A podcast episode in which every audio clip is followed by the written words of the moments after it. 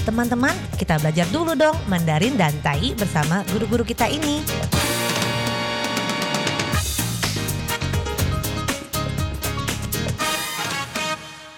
Apa kabar? Tajahau, saya Maria Sukamto. Tajahau, saya Ronald. Tajahau, apa kabar? Selamat berjumpa bersama kami berdua dalam kelas belajar bahasa Mandarin dan juga Taiyi, bahasa Taiwan, Taiyu dan juga bahasa Indonesia. Jadi Anda bisa mengajak teman-teman bersama Anda saling belajar dan bisa saling berkomunikasi secepatnya. Dan kiatnya adalah mengucapkan secara keras-keras. 这个有一个秘诀呢，就是要跟着我把句子大声的念出来。 辨别一下老师的发音，还有自己的发音有什么差别呢？Apa perbedaannya? Nah, cepat-cepat kita mulai pelajaran untuk hari ini. Kita masih dalam taraf mempelajari bahan-bahan masakan kudapan-kudapan Taiwan yang sering kita jumpai di pasar malam. Pasar malam adalah 夜市 dan dalam beberapa pelajaran kita pelajari kudapan-kudapan Taiwan seperti kue talam Taiwan, wakue yang menggunakan banyak bahan. Tentu saja tidak luput adalah kecap, jangyou, atau cocokannya menggunakan jangyou kau, kecap yang kental, tapi bukan kecap kental seperti kecap manis, tetapi ada rasa manis, ada rasa asinnya. Dan juga mereka menggunakan bawang merah, yaitu hong chong tou, dan juga jamur kering, kan siangku, dan juga cai po atau cai po yang dikenal di Indonesia adalah lobak kering yang rasanya asin.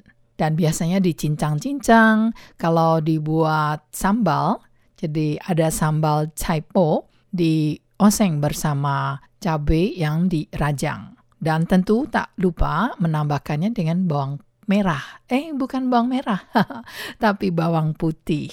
Nah, hari ini kita mempelajari kelanjutannya, yaitu ebi atau udang kering. Ebi itu sebenarnya adalah bahasa Fujian atau Hokkien ya. Jadi, ebi atau udang kering adalah xiami.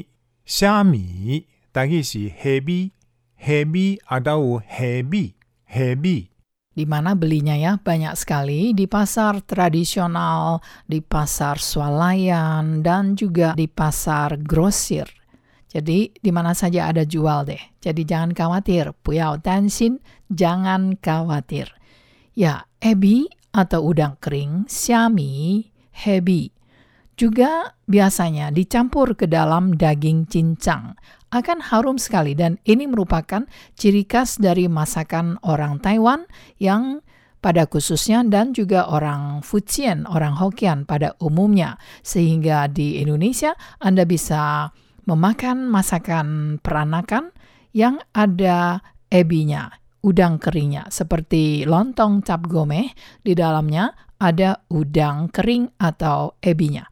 Jadi daging cincang, 肉末，daging cincang.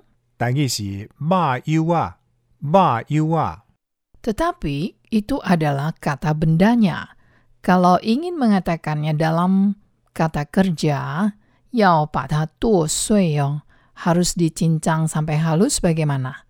Yao tuo sui, dicincang sampai halus. Jadi menggunakan kata kerja tuo adalah cincang. Tapi daging cincang itu sendiri bukan tuo rou, tetapi langsung rou mu. Nah, bagaimanakah dengan daging giling?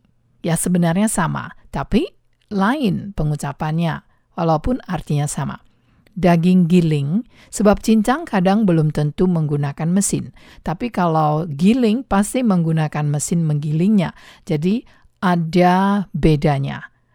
Beda dalam sebutan Daging giling, 绞肉，绞肉， daging giling, 大概是嘎巴，嘎巴。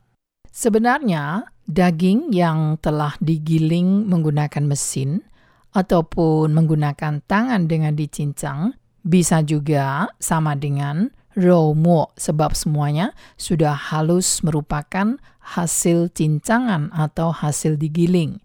Hanya saja untuk membedakan mempelajari bahasanya, giling di sini adalah jiao, jiao, jadi namanya jiao rou, daging giling. Sebenarnya sama dengan rou mo tadi, sebab semuanya adalah sudah merupakan daging yang sudah memar di cincang-cincang atau digiling-giling. Ya baiklah sekarang di Taiwan ada daging, baik daging ayam, ciro, daging ikan, yuro, atau daging sapi, neuro. Juga ada daging vegan. Suro, suro. Daging vegan. Daging si soba, soba. Daging vegan ini juga sama, ada daging cincangnya yang juga merupakan daging kecil-kecil, tapi adalah daging vegan, bukan daging yang sesungguhnya. Nah, setelah kita mempelajari jenis daging dan bagaimanakah dengan telur, di Taiwan masakan telur juga beraneka ragam. Saya tahu Indonesia ada telur Bali. Telur Bali bukan cara Bali sebenarnya. Di Pulau Bali tidak ada telur Bali. Telur Bali adalah telur yang dimasak dengan tomat dan juga cabai. Nah, telurnya digoreng dulu. Tapi di Taiwan, telur bisa dimasak aneka ragam. Misalnya di kecap. Nah, bagaimana telur dalam Mandarin dan Taiyinya? Telur. Tan. Tan. Telur. Tagi si neng. Neng. Dan untuk telur kecap, 卤蛋，卤蛋， telur kecap, 但伊是卤能，卤能。 Di sini mungkin Anda akan agak bingung, bukankah kecap adalah jiangyu? Mengapa telur kecap bukan jiangyu tan? Sebenarnya, lu adalah sebuah proses masak yang menggodok dengan ramuan yang mayoritas berwarna coklat karena ada kadar kecapnya. Jadi di Indonesia kita lebih biasa mengatakannya misalnya daging kecap, telur kecap, yaitu dimasak kecap artinya. Sedangkan lutan juga sama, yaitu telur yang dimasak dalam kecap, tapi tidak hanya kecap saja. Yaitu terdiri dari banyak ramuan, di antaranya adalah kecap untuk memberikan warna. Nah, telur ada banyak ragam, ada telur ayam, telur bebek, telur ayam, telur ayam, 鸡蛋，鸡蛋，但伊是鸡卵，鸡卵啊，当有鸡卵， dan telur bebek, telur bebek, 鸭蛋，鸭蛋，但伊是鸭卵，鸭卵。 Biasanya yang dibuat telur kecap akan lebih harum katanya kalau menggunakan telur bebek, yatan. Ya mungkin saja lebih semerbak dan juga lebih besar. Nah bagaimanakah dengan kuning telur? Kuning telur. 蛋黄，蛋黄，但伊是两仁，两仁。 Dan ada kuning telur, pasti ada putih telur. Putih telur. 蛋白，蛋白，但伊是两清，两清。 Kita sudah mempelajari luar dalam sebuah telur. Ada kuning telurnya, tan huang, dan putih telur, tan pai. Dan semoga setelah Anda simak baik-baik dan kita jumpa lagi di lain kesempatan dengan mempelajari daging kecap atau makanan yang dimasak kecap. 好，我们下次见喽，三百军吧。